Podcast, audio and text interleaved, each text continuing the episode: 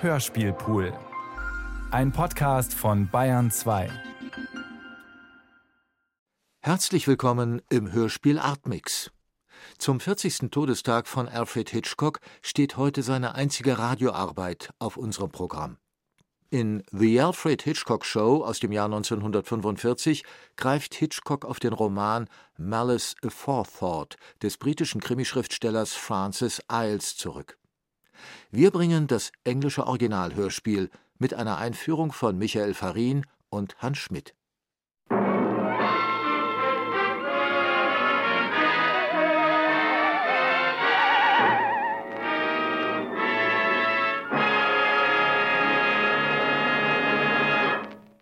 Alfred Hitchcock präsentiert Malice Aforethought von Francis Iles mit einer Einführung von Michael Farin und Hans Schmid. How do you do, ladies and gentlemen? My name is Alfred Hitchcock. The Alfred Hitchcock Show. Jede Woche 30 Minuten vom Cavalier of the Macabre, von dem Mann, der sich für nichts so sehr interessierte wie für Horrible Characters. Er kriecht in sie hinein, er will es wissen, alles, über sie, von ihnen, von ihnen selbst. What makes them behave like madmen? A lot of people think I'm a monster. Really that. Darum gefallen Hitchcock auch die Geschichten von Francis Iles, wie zum Beispiel Malice Aforethought. 1946 macht er daraus ein Hörspiel, wahrscheinlich sein einziges. Er inszeniert und spricht selbst. Das Hörspiel nimmt in gewisser Weise seine Fernsehserie Alfred Hitchcock Presents vorweg, die ab 1955 mit großem Erfolg laufen wird. Ein weiterer geschickter Schachzug, die Kunstfigur Hitch zu etablieren. Die Legende des von Mord und vom Morbiden faszinierten Meisters des schwarzen Humors. Um, psychiatrists will tell you that uh, if you have certain um, psychological problems, that if you can trace them back to, say, your childhood, all will be released. Autor der Hörspielvorlage ist also Francis Iles, geboren 1893, gestorben 1970. Sein eigentlicher Name Anthony Berkeley Cox. Er schrieb unter drei Pseudonymen. Als Anthony Berkeley ist er Krimi-Autor, als Francis Iles Krimi-Autor und Krimi-Kritiker und als A.B. Cox ein Journalist mit Hang zum Satirischen. Seinen ersten Krimi veröffentlichte er 1925, anonym. The Leighton Court Mystery. Er verdient mit ihm mehr Geld als erwartet, dennoch. Fände ich etwas, das mehr einbringt als Kriminalromane, ich würde nicht lange zögern. 1939 ist es dann soweit. Er beendet seine Karriere als Krimischriftsteller. Rezensionen schreibt er weiterhin. Mit seiner Frau lebt er in einem alten Haus in St. John's Wood. In London hat er ein Büro. Er ist einer von zwei Direktoren der Firma AB Cox Limited. Der Tätigkeitsbereich dieser Firma liegt allerdings im Dunkeln. 1930 hatte er vorhergesagt, dass der Krimi sich verändern würde, weg von einem Puzzle aus Zeit, Ort, Motiv und Gelegenheit hin zu einem Charakterpuzzle. In seinem Roman The Second Shot hat er das dann demonstriert indem er die Geschichte aus der Perspektive des Mörders erzählt. 1931 schreibt er Malice Aforethought. Das Buch erntet Hymnen. Julian Simons Wenn es ein Buch gibt, das mehr als alle anderen den realistischen Nachkriegskrimi hervorgebracht hat, dann dieses. 1932 veröffentlicht er sein Meisterwerk Before the Fact, das Hitchcock 1941 unter dem Titel Suspicion verfilmt mit Cary Grant und John Fontaine. Eine Geschichte erzählt aus der Perspektive des potenziellen Opfers.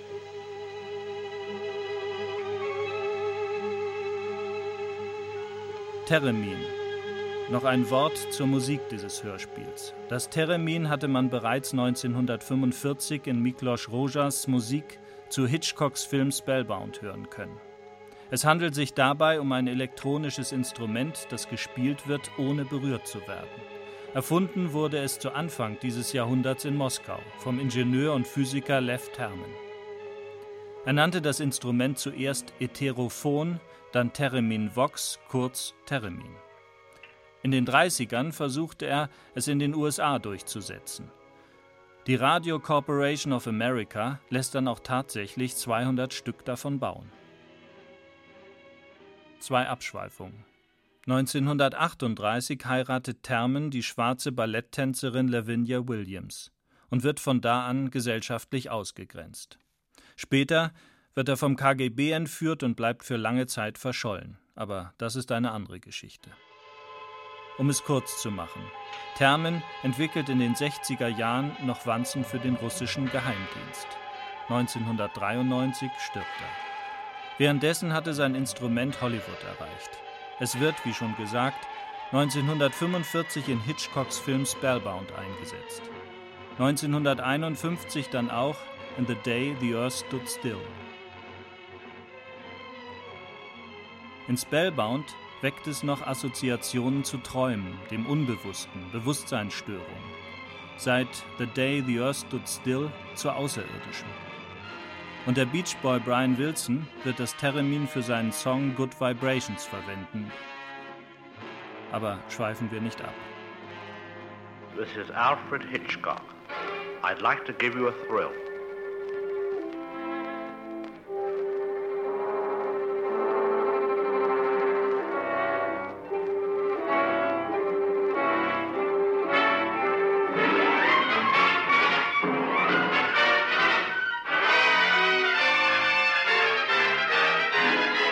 Geht's.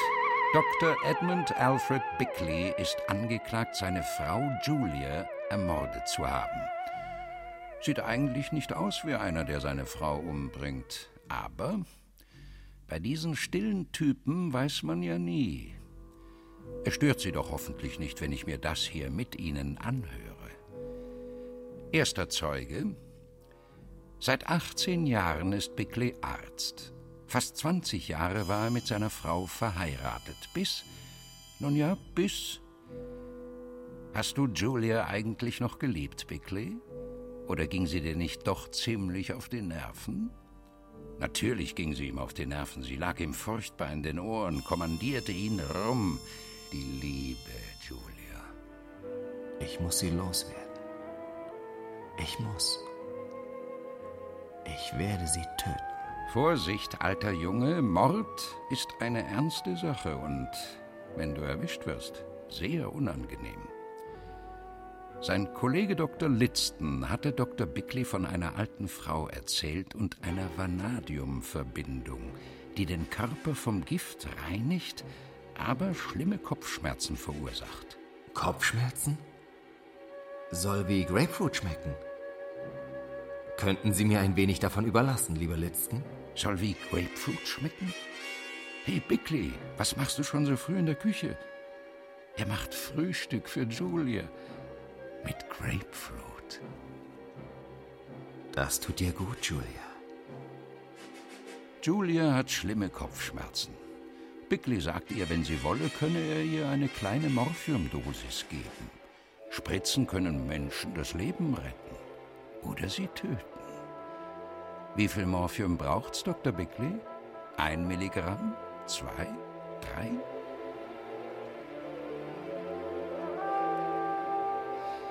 Wer zum Teufel ist Madeline? Madeline nennt Dr. Bickley Ducky. Er hat sie sehr vermisst. Dennis Bourne ist auch da, geht aber zum Glück gleich. Bickley sagt, er würde Madeline sofort heiraten, wenn. Wenn was? Es liegt an dir, Bickley. Jeden Morgen eine Grapefruit à la Bickley, dann Kopfschmerzen, dann Spritze. Alles für dich, Julia. Und erzähl auch jedem von Julias Schmerzen, Doktor, und auch hinter vorgehaltener Hand, was sie dagegen macht. Oh, diese Schmerzen. Und alles nur, weil du dich mit dieser Madeleine Cranmer herumtreibst. Bickley liebt Madeleine. Julia hat Schmerzen. Bickley will die Scheidung. Kluger Zug, Bickley. Gib ihr die Chance, aus deinem Leben zu verschwinden. Vielleicht musst du sie ja gar nicht umbringen. Du bleibst mit mir verheiratet, solange ich lebe.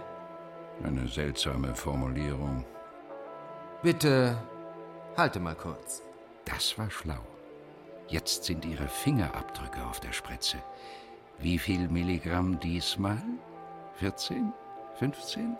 Ist es soweit? Streck deinen Arm aus, Julia. Lebe wohl, Julia.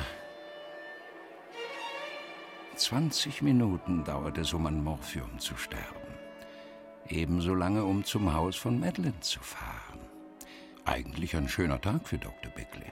Nur Dennis ist bei Madeline. Der sagt zu Dr. Bickley, dass Madeline ihn, Dennis, heiraten werde und ihn, Dr. Bickley, nicht mehr sehen will. Das lässt sich an Dr. Bickley nicht gefallen. Er dringt bei ihr ein. Madeline, mich musst du heiraten. Mich. Und was ist mit Julia? fragt Madeline zurecht. Julia ist tot, sagt Dr. Bickley. Dann klingelt das Telefon.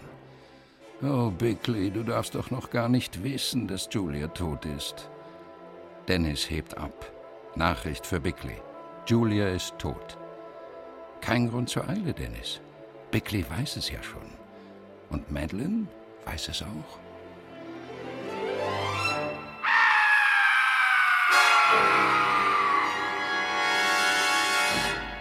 This is Alfred Hitchcock. I'd like to give you a thrill.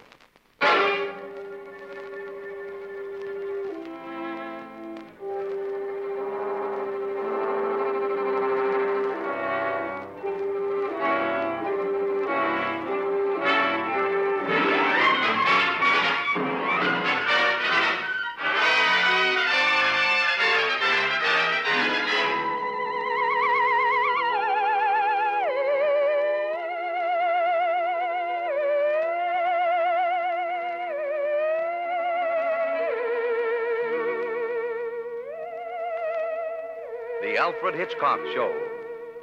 Every week at this time, you'll hear 30 minutes of sheer excitement from the man who makes the movies that everyone remembers. The famous director who gave you Spellbound, Suspicion, Rebecca, The Lady Vanishes.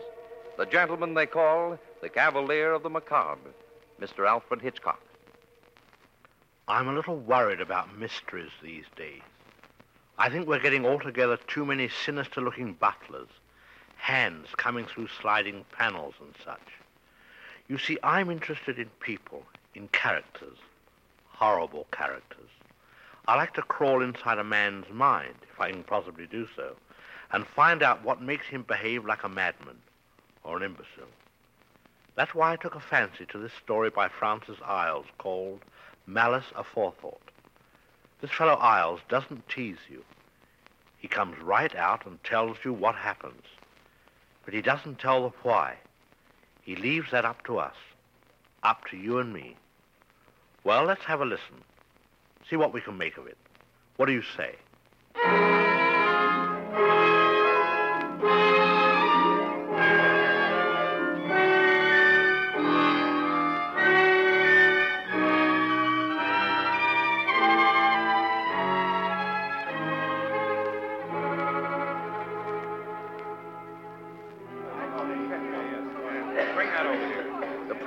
Will stand. Edmund Alfred Bickley, you are charged with. Unless we have quiet, I shall ask the officer in charge to clear the courtroom. Edmund Alfred Bickley, you were charged with this indictment that on the ninth day of April, 1947, at Wyvern's Cross, Long Island, you feloniously, willfully, and with malice aforethought, did kill and murder one Julia Elizabeth Mary Bickley. How do you plead? Guilty or not guilty? Not guilty. Gentlemen of the jury, the prisoner at the bar. Edmund Doesn't look much like the sort of chap who'd murder his wife, does he? But you never can tell about these quiet, polite little men. Oh, I hope you don't mind my following this thing with you and making a few comments from time to time. I'll try not to get in the way. The attorney for the prosecution will call the first witness. Will the defendant take the stand? You waive your constitutional rights not to testify. I do. Edmund Bickley, are we to understand that you are a doctor of medicine? Well, I have conducted a general practice in Wyvern's Cross for 18 years. Dr. Bickley, was your relationship with your wife, Julia, altogether friendly at the time of her unfortunate death? I loved her. We were happily married for almost 20 years. And since her passing, my life has been completely empty without my dear wife, Julia. She was everything. Your dear wife, Julia. I wonder, Dr. Bickley. I wonder if your marriage was as happy as you'd like to have the jury believe. Didn't dear Julia ever get on your nerves? Didn't you ever get sick and tired of dear Julia?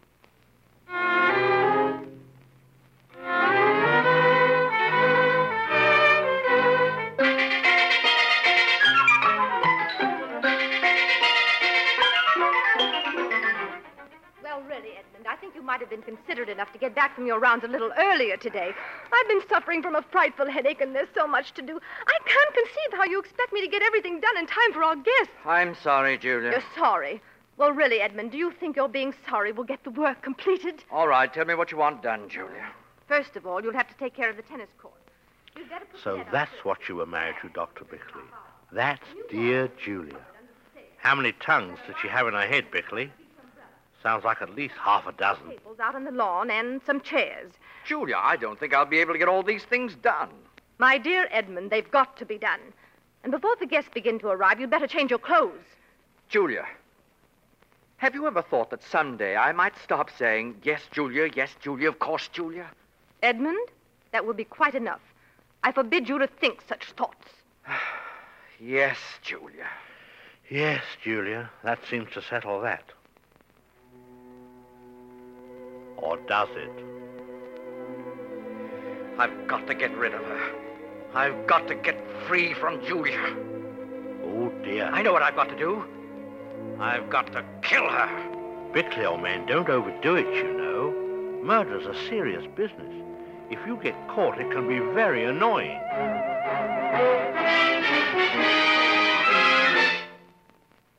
Hello, Bickley. Hello, Lidston. How's your practice? Oh, fair enough. How are your patients getting on? No complaints. Say, have you had any cases of uric poisoning lately? No, not in the past few months. Well, I've got old Mrs. Crustenton, you know, and I found a new treatment that's practically cured her. That's interesting, Doctor. What is it? A vanadium compound. Vanadium. The only drawback is that it induces severe headaches, but it really clears out the poison. Causes headaches, you say? Similar to migraine, but only temporary. It doesn't taste bad, just a bit acid, like grapefruit. Sounds like a useful formula to have in the laboratory. Uh, Lidston, uh, could you order me some? I've got more than I can use, Bickley. I'll send you over some. Well, it's very kind of you, Lidston. Uh, I'd like to see how it works.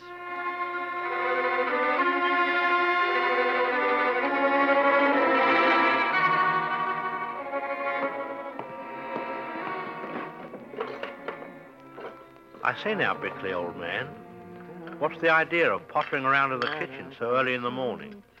Edmund, Oh, yes, Julia. what are you doing down there in the kitchen?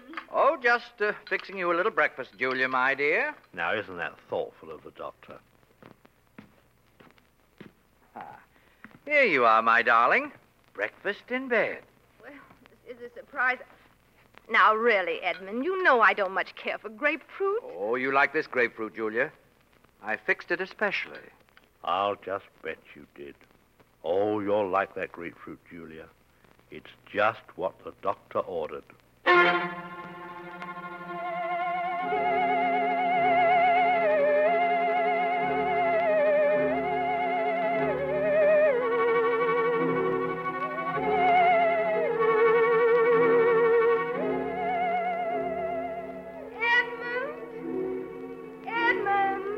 What is it, Julia? My head! It's splitting. Oh?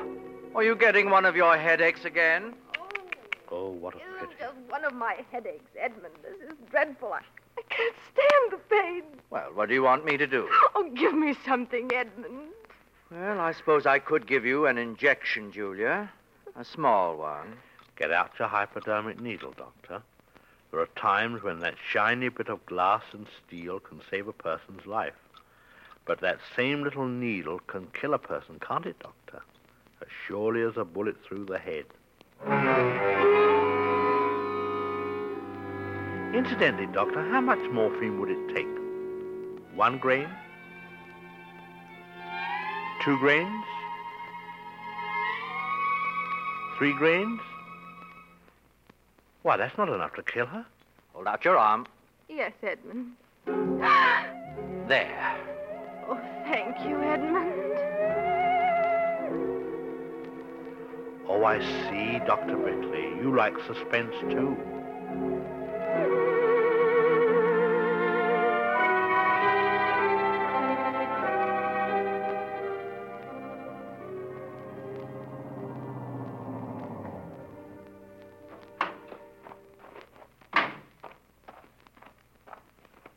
Madeline! Now, who the devil is Madeline? Madeline, are you home? Who is it? It's Edmund. May I come in? Why, of course, Edmund. Come right on in, Ducky. The door's unlocked. Ducky. Hello, Edmund. Hello. Oh, Madeline. Oh, Madeline, darling, I've missed you so. Please, Edmund, we're not alone. What? What? You know Dennis Bourne, don't you? Doctor? We've been swimming this morning over Oh. at East Hampton. Yes, yes. Uh, how are you, Dennis? Fine, Doctor. And you? Uh, Dennis was just leaving. Thanks for the beach party, Madeline. It was fun. Goodbye, Danny. See you all later. Goodbye, Doctor. Yes. Goodbye. Oh. See here, Madeline. I hope you aren't wasting much time with that fellow. Now, Ducky, you have no right to be jealous. Of course, I have no claim on you, Madeline. But you know I'd marry you in an instant, darling. If things were different. Mm. Yes, and things may be different, Oh, Madeline. Edmund. Sooner than you'd expect. You're very sweet. You know, I'm worried about Julia. Oh? She's been suffering from terrible headaches. And lately, she's been slipping into my laboratory and giving herself shots to relieve the pain. I'm afraid it's getting to be a habit. How dreadful. Dreadful. Yes, I, I want to help Julia, but I, I, I just don't know what I can do. Oh, I think you're doing really, more than enough already. Is that what you came here for, Ducky? To tell me about your wife? No, Madeline. I came here to be with you.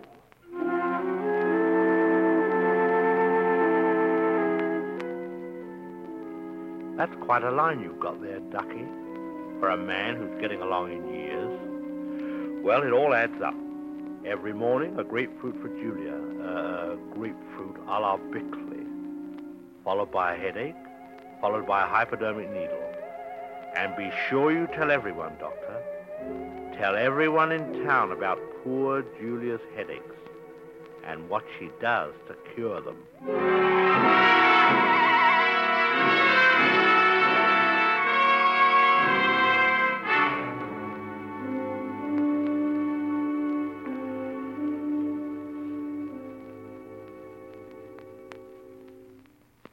I know, Edmund. What? I know what's causing these headaches of mine. You you do? You're causing them. I? It's all the result of anxiety, Edmund. Anxiety over the shameful way you're carrying on with that Madeline Cranmere. Oh, Oh, then you know about Madeline. Oh, do you think I'm an utter fool? I have eyes and ears. This shameful affair must stop, Edmund, at once. I'm in love with oh, Madeline. Oh, don't talk nonsense. I... Oh, my head. My head. Oh, Edmund, you must give me some relief. Julia, I want you to give me a divorce so that I can marry the woman I love. That's a wise move, Bickley. Give her a chance to get out of your life. Julia. Maybe you won't have to kill her after all. Julia, I asked you a question. Will you give me a divorce? No, I'll never give you a divorce. You'll remain married to me, Edmund, for as long as I live.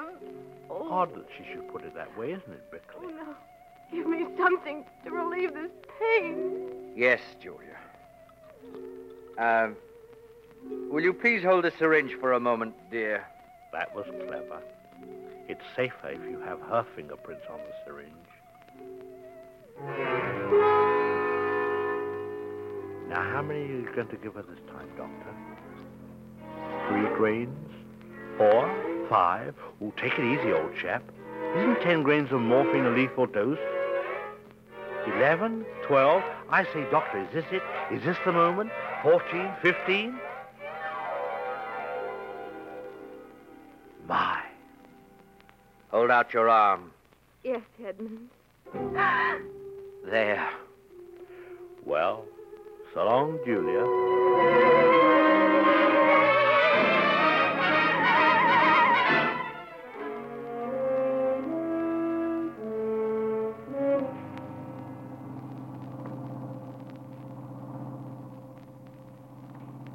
Think she's off yet, Bickley? Let's see now. It Takes about 20 minutes to die by morphine. and about the same time to drive up to Madeline Cranmere's house, if you take the time to enjoy the scenery. Nice day, isn't it, Bickley?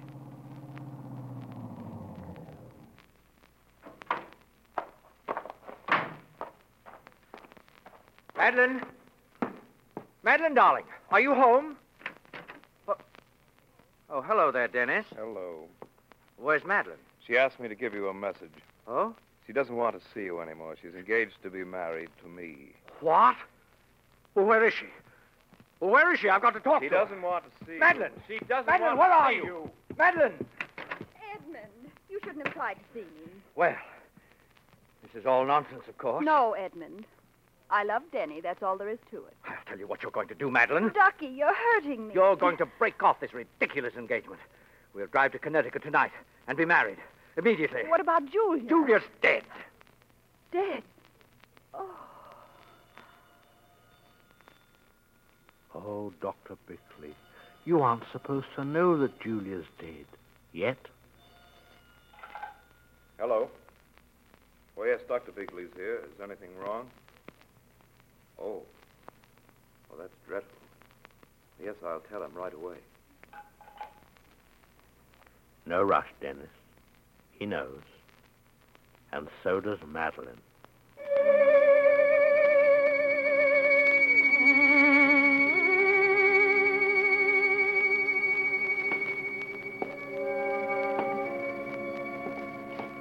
Lonesome, Doctor?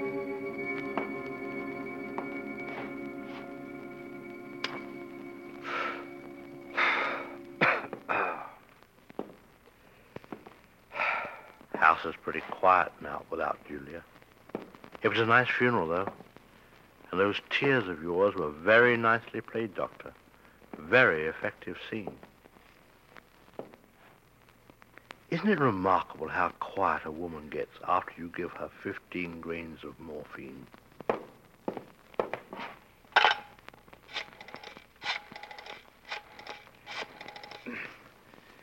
I want to speak with Madeline Cranmere. I know perfectly well she's there, Dennis, and it's very important that I speak with her. Now, you please tell Madeline that I. Hello. Hello. Wonder what Madeline is thinking, Doctor. Too bad you made that slip about Julia when you weren't supposed to know she was dead. Oh, well, maybe Madeline's forgotten about it. Maybe.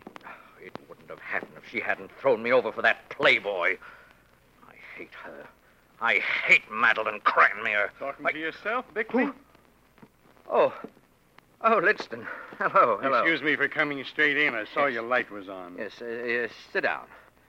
Well, I'm glad to see you, Doctor. Well, how's your practice? No complaints. Sorry about Julia. Must have been quite a shock. Uh, well, Lidston, we all have our burdens to bear. Uh, just how did it happen, Bickley? If it isn't too painful for you to talk about. Oh, no, no, no, no, I don't mind. Of course, you heard all those ugly rumors that were going around about Julia giving herself injections of morphine. Well, she must have taken an overdose. That's all. Too bad. Too bad. Fine woman. Oh, the best, the best. You can uncross your fingers now, Dr. Bickley. Uh, say, Bickley, uh, remember that vanadium compound I sent you, the uh, headache stuff? Why? Oh, oh yes, yes, the uh, the antidote for uric poisoning. Well, old Mrs. Crustenton's had a relapse, and I'm afraid I'll have to borrow some of it back from you. Hope you don't mind. Why, uh, well, it, it's all gone. Oh? Did you have a case of uric poisoning, too? Who was it? No, not exactly. I, uh, I was making some experiments. Oh, some experiments. Well, no matter. I'll order some more. Uh, have to go on home, It Bickley. was kind of you to stop by. Getting late, you know. Yes. Uh, say, Bickley, Uh, yes? one other thing. What was it made Julia start taking morphine? Headaches? Yes, uh, a tumor of some sort or migraine. Oh, well, we'll never know. No, I don't suppose we ever shall. Well, good night, Bickley. He's onto you. As sure as fate, Bickley, he's figured out exactly how you got rid of Julia. And if Lidston and Madeline Cranmere ever go to the police together, you're probably hanged. Oh, uh, pardon me, Doctor, I forgot. The state of New York employs uh, electricity.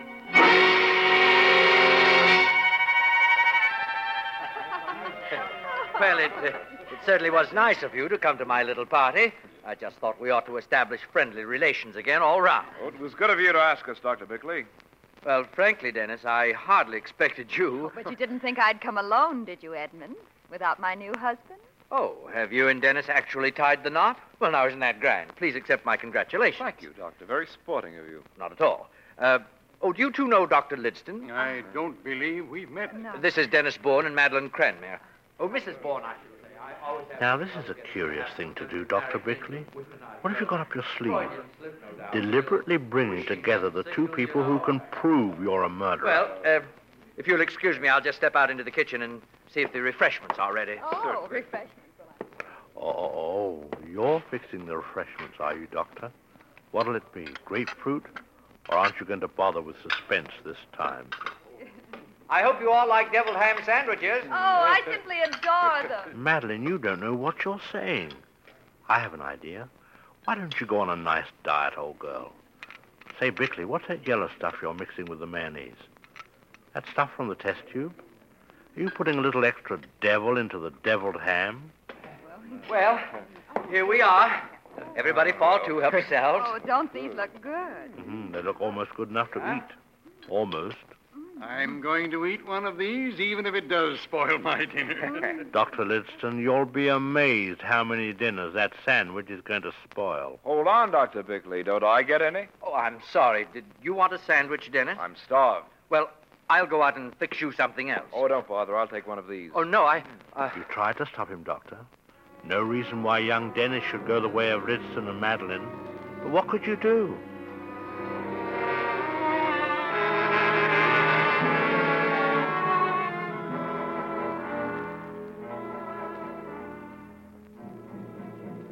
You feel well enough to talk now, Dr. Bickley? I, I had quite a distressing night. Afraid I must have eaten some spoiled meat that disagreed with me. Hey, you're not the only person that had a bad night. That's why I have to talk to you, Doctor. I'm Lieutenant Russell, Homicide Squad. Homicide? You mean some of my guests have died? I didn't say that. You put two and two together pretty fast, Doctor. Why did you feed poisoned sandwich to Mr. and Mrs. Bourne and Dr. Lidston yesterday afternoon? That's absurd. The meat was spoiled. That could have happened to anyone. Why, you, you can see for yourself. I'm sick of bed. Do you have typhoid fever? Typhoid? We have it on pretty good authority, Doctor, that lethal quantities of typhoid fever germs don't usually breed on deviled ham sandwiches unless somebody puts them there. Typhoid? But how in the world could... What happened, Bickley, old man? Did you put the wrong germs from the wrong test tube on the wrong deviled ham sandwiches? Dr. Bickley, I'm afraid I'll have to arrest you on the charge of murder. Did they both die? Madeline and Lidston both? They're arrested on the charge of murdering your wife. My wife? Now, how the deuce did Julia pop up among the deviled ham sandwiches? But you've no evidence, no evidence at all. You shouldn't have said that, Bickley. You'll hear the evidence, Doctor, when the time comes.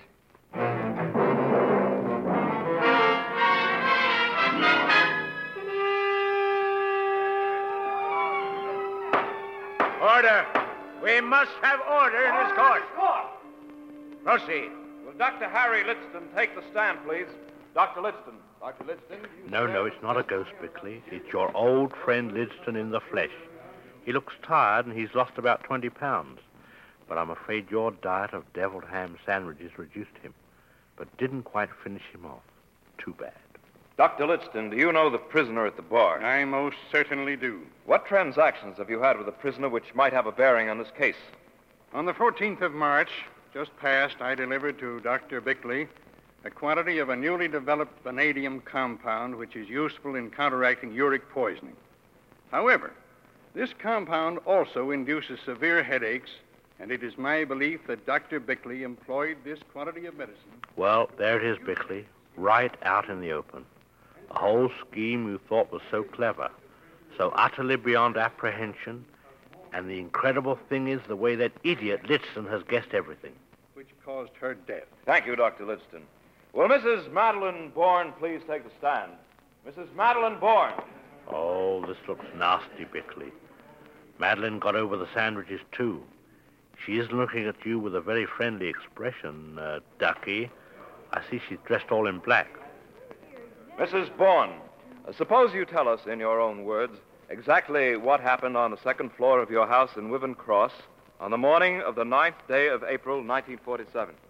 Well, the prisoner, Dr. Bickley, burst into my room and demanded that I break off my engagement with Dennis, my late husband. He said I must marry him. I asked him, what about his wife, Julia?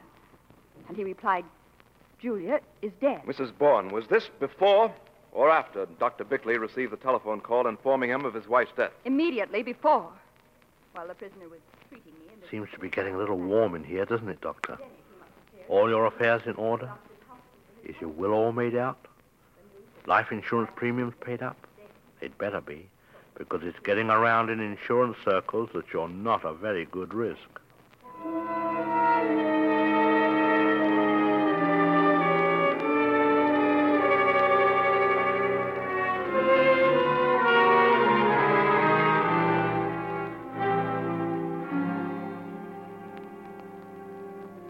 Defense will summarize.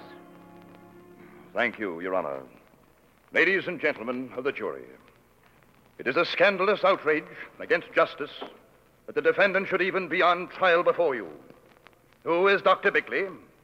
An outstanding physician, public servant of long standing, man of unsullied reputation, a man whose unwavering Ah, this sounds more like it, Bickley, old boy. deceased wife, Julia, was unquestioned in the community.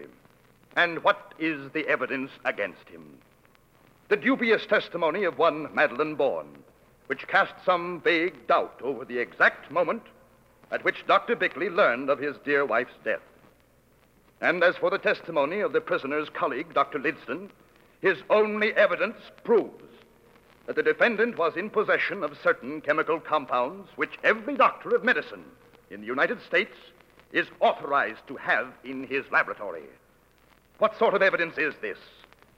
I represent to you that the prosecution's case against Dr. Bickley is nothing but guesswork, guesswork, guesswork, and that Dr. Bickley is as innocent of this heinous crime as you or I.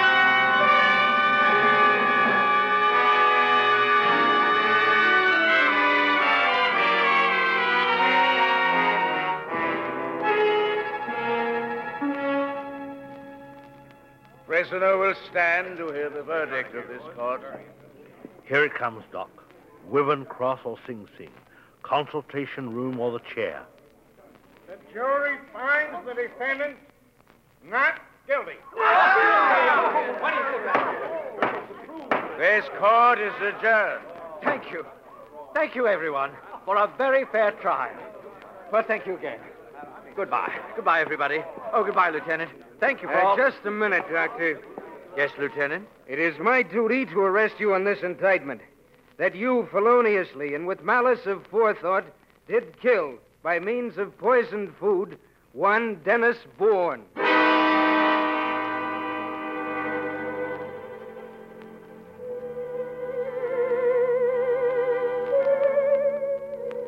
Well, poor old Doc. He sort of liked Dennis, and he never meant for Denny to eat that deviled ham sandwich. But on the 19th of September, poor Dr. Bickley went to the chair for poisoning Dennis Bourne. Now, let that be a lesson to you. I tell you, murder's a serious business, and the slightest slip can be disastrous. As for me, I think I'll stick to motion picture directing. For a while, at least. The occupational hazards aren't quite so high.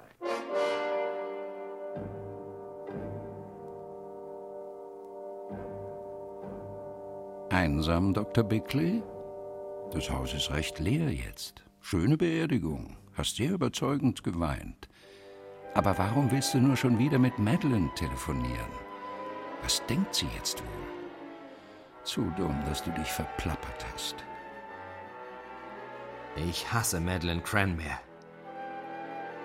Nett von Dr. Lidston, dass er dir sein Beileid ausspricht. Ja, Julia war schon eine tolle Frau. Zu dumm nur, dass Lidston was von seiner Vanadiumlösung zurück will. Seine Patientin hatte einen Rückfall. Dumm, dass du nichts mehr davon hast. Wohl zu viel experimentiert? Litzton geht. Eine Frage stellt er noch. Warum hat Julia eigentlich Morphium genommen? Hatte sie Schmerzen? Kopfschmerzen? Zu dumm, dass er gleich draufgekommen ist. Wenn jetzt Litzton und Madeline zur Polizei gehen, Bickley, dann wirst du gehängt. Ach nein, in New York verwendet man ja Elektrizität. Essen im Hause von Bickley. Er ist überrascht, dass Dennis auch gekommen ist. Du hast doch wohl nicht erwartet, dass ich ohne meinen Ehemann komme.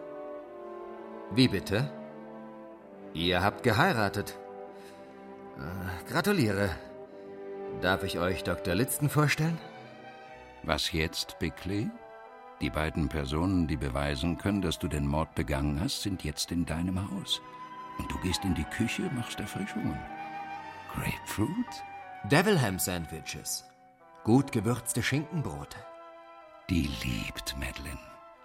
Ach, Madeline, warum machst du keine Diät? Und was ist das für gelbes Zeug, Bickley? Tust du noch ein bisschen extra Teufel in den Teufelsschinken? Auch Dr. Litzton isst eins. Und auch Dennis nimmt sich eins von den Sandwiches. Das war nicht geplant. Bickley hindere ihn daran. Es gibt keinen Grund, warum Dennis auch sterben sollte. Es klingelt. Lieutenant Russell, Mordkommission. Bickley, sind deine Gäste tatsächlich gestorben? Warum haben Sie ihnen denn vergiftete Sandwiches gegeben? Das ist absurd. Das Fleisch war verdorben. Ich selber bin krank geworden. Haben Sie etwa auch Typhus? Typhus? Was ist passiert, Bickley, alter Knabe? Hast du etwa die falschen Bakterien erwischt? Lieutenant Russell sagt, er muss dich wegen Mordes verhaften. Sind sie tot? Sind Madeline und Litzton tot? Russell verhaftet sie wegen Mordes an ihrer Frau, Bickley. An meiner Frau? Wieso taucht jetzt plötzlich Julia unter den Devilham Sandwiches auf? Es gibt keinerlei Beweise. Das hättest du lieber nicht sagen sollen.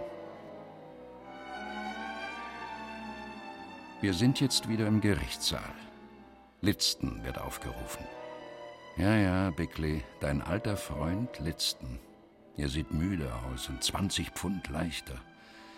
Ich fürchte, deine Sandwich-Diät hat ihm so zugesetzt. Aber er lebt. Zu dumm. Und er erzählt, wie es war. Da haben wir es, Bickley. Alles ist längst bekannt.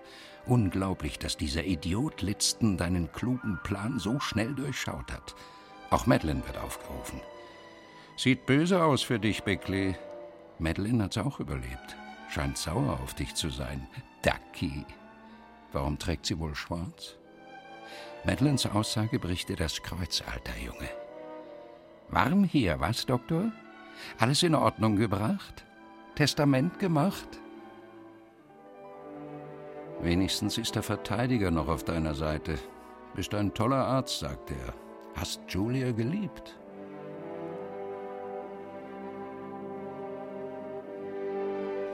Die Jury kommt zurück. Jetzt also, Doktor. Wivens Cross oder Sing Sing? Sprechzimmer oder elektrischer Stuhl? Glück gehabt, alter Junge. Die Jury erkennt auf unschuldig. Bedankt dich für den überaus fairen Prozess. Aber was ist denn los?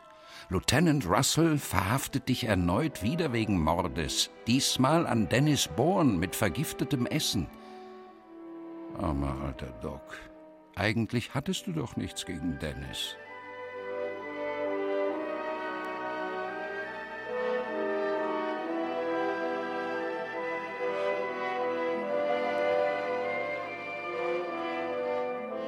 Am 19. September starb Dr. Edmund Bickley auf dem elektrischen Stuhl wegen Giftmordes an Dennis Bourne.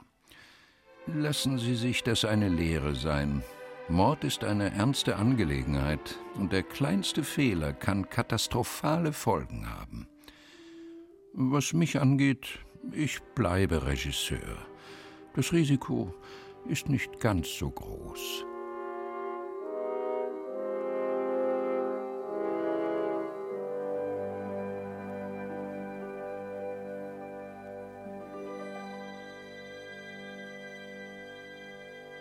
You've been listening to The Alfred Hitchcock Show.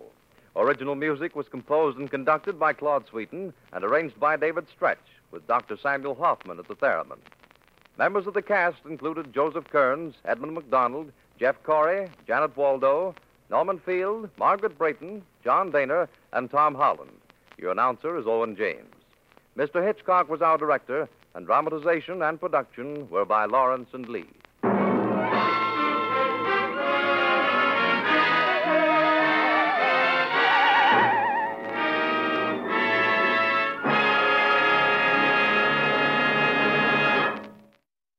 Alfred Hitchcock präsentierte Malice Aforethought von Francis Iles. Einführung Michael Farin und Hans Schmid. Mit Michael Farin, Wolfgang Hess, Sophie von Kessel und Stefan Rabo. Ton und Technik Hans Scheck und Susanne Herzig. Regieassistenz Holger Buck. Realisation Bernhard Jugel. Produktion Bayerischer Rundfunk 1999.